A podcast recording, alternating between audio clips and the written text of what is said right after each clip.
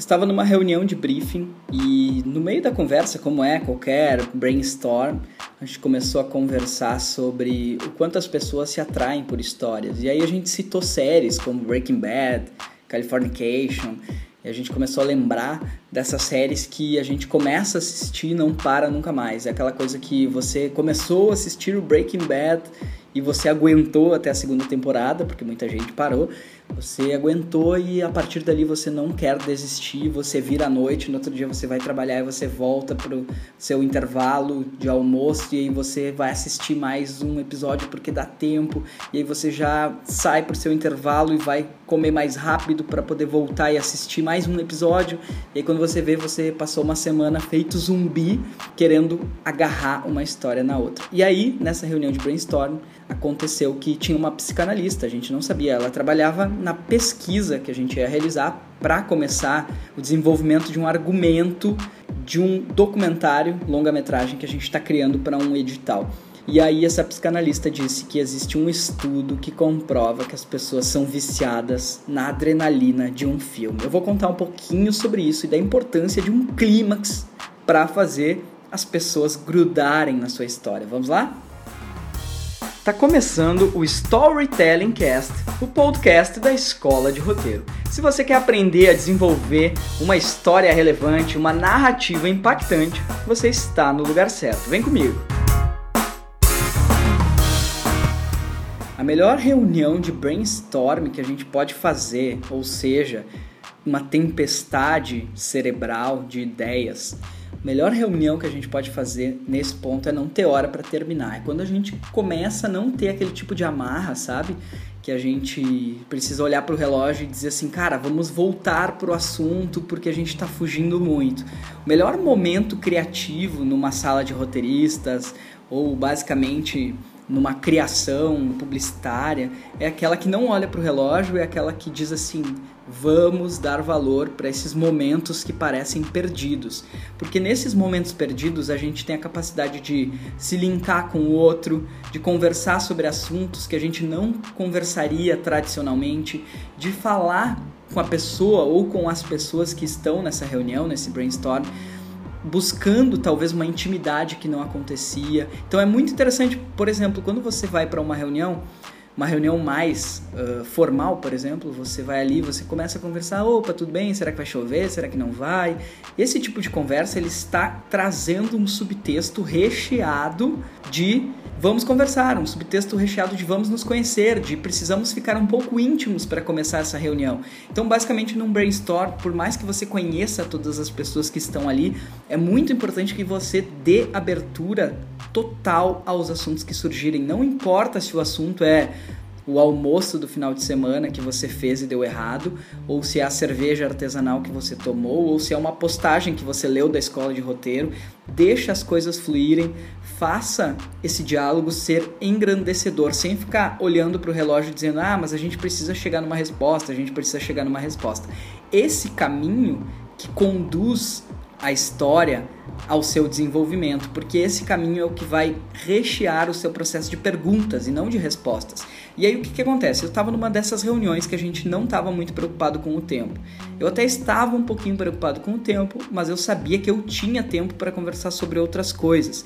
Então o que, que acontece? A gente começou a falar sobre um documentário que a gente está inscrevendo em uma lei de incentivo da Ancine e a gente vai construir esse documentário, longa-metragem, em conjunto, em parceria. Então, é um grupo ali entre pesquisa e escritor e diretor, a gente tem umas quatro ou cinco pessoas, mais o produtor, mais o produtor executivo que também está na jogada. Então, nessa reunião a gente começou a falar um pouco sobre como iria terminar esse nosso filme. E a gente começou a conversar, conversa vai, conversa vem, não sei porquê, não estava ninguém preocupado com isso. A gente começou a falar sobre finais. Então a gente falou do final do Breaking Bad, a gente falou do, do desenvolvimento até o momento do The Walking Dead, a gente falou do Sense8, a gente falou do The Crown, a gente falou do Californication, a gente falou também de Doctor House, Lost, a gente também citou. E aí, por coincidência, eu não sabia, conhecia a pessoa, mas não sabia que ela atuava nessa área. A gente tinha nessa mesa uma, uma pessoa da pesquisa, uma pessoa que vai trabalhar nesse documentário fazendo pesquisa, entrevistando os personagens, descobrindo quem são os melhores personagens, uma pesquisa que vai nutrir demais a narrativa. É sempre bom ter alguém de pesquisa especificamente dentro de um documentário. E aí essa pessoa falou que ela tem mestrado em psicanálise e que certa feita ela ouviu um estudo que falava que as pessoas elas se grudam demais no pré-clímax. Olha que interessante. Ela contou que nesse estudo colocaram pessoas em um local sonoro muito bom, todas elas de fone de ouvido, e soltaram nesses fones músicas tradicionalmente muito famosas, como Beatles, Stones, Madonna, Michael Jackson. E a música ia crescendo, crescendo, crescendo, crescendo. E aí chegava no pré-refrão, quando ia começar o refrão, eles cortavam a música e deixavam em silêncio. Fizeram isso com 5, 6, 7, 8 músicas. No final das contas, eles conseguiram medir o nível de frustração de uma pessoa. Esse nível de frustração mostrou que as pessoas elas são, entre aspas, tá, viciadas na adrenalina de uma história, na adrenalina de um refrão. É por isso que é muito importante que quando a gente vai construir um clímax de uma história, a gente deixe isso o melhor para o final, porque as pessoas elas querem um final que faça pensar, elas querem um final que não faça pensar, mas elas querem um final que seja maior do que tudo que elas viram até então nessa história.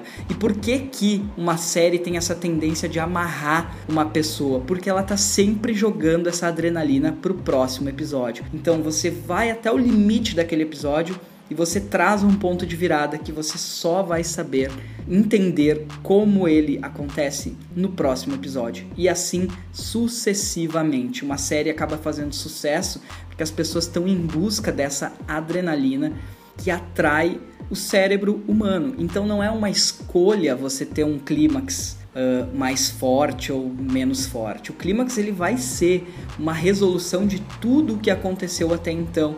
Então é por isso que a gente sempre diz guarde o melhor para o final, porque a ideia é que você traga o melhor, a essência da sua história no final. Porque se você tiver entregado antes, não tem por que se chegar no final e esperar isso tudo. O que, que acontece é como se você tivesse cortado a música antes do refrão. Quer ver um exemplo?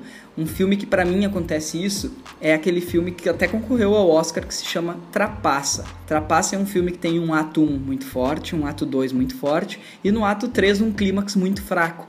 O clímax dessa história ele é realmente menor do que o ato 1 e que o 2. Então acontece que ele está cortando para mim a adrenalina da história. Então pensa um pouco nisso toda vez que você for construir, mesmo que seja um comercial de 30 segundos, que você vá atingir o seu público gerando essa carga emocional de adrenalina. Porque se você for escrever uma história que simplesmente é igual o tempo inteiro, ou uma história que não vai fazer esse ouvinte, esse público, esse espectador, esse leitor querer se grudar de uma página para outra, de uma cena para outra, não tem por que a história continuar. Eu sei que é uma busca e que é uma constância, ou seja, você vai fazer melhor no seu próximo filme, vai fazer um pouco melhor no seu próximo filme, vai fazer um pouco melhor na sua próxima criação e assim sucessivamente. Não é porque você precisa parar tudo e voltar atrás e dizer, cara, eu errei um monte. Todos nós erramos um monte e continuamos errando para buscar essa percepção. Mas esse estudo me chamou muito a atenção porque eu acho que é algo que tem que tocar e tem que chegar em nós, roteiristas criativos, para a gente cada vez mais levar mensagens adiante. Então, se você está construindo um filme que acredita num mundo melhor, saber disso é muito interessante, porque você sabe que sim, para tocar esse público, você precisa criar uma espécie de pré-refrão, dar uma baixada e aí, quando vier o clímax, você vem com tudo e você entrega aquela carga máxima de adrenalina, tá bom? Até o próximo Storytelling Cast. Este foi o Storytelling Cast, podcast da Escola de Roteiro. Se você quiser baixar meu e-book, Os 10 livros obrigatórios para criar storytellings, você pode acessar escoladeroteiro.com.br e baixar gratuitamente. Lá você também vai encontrar bastante material sobre o desenvolvimento narrativo e sobre o mercado de storytelling. A gente se encontra no próximo Storytelling Cast. Até lá!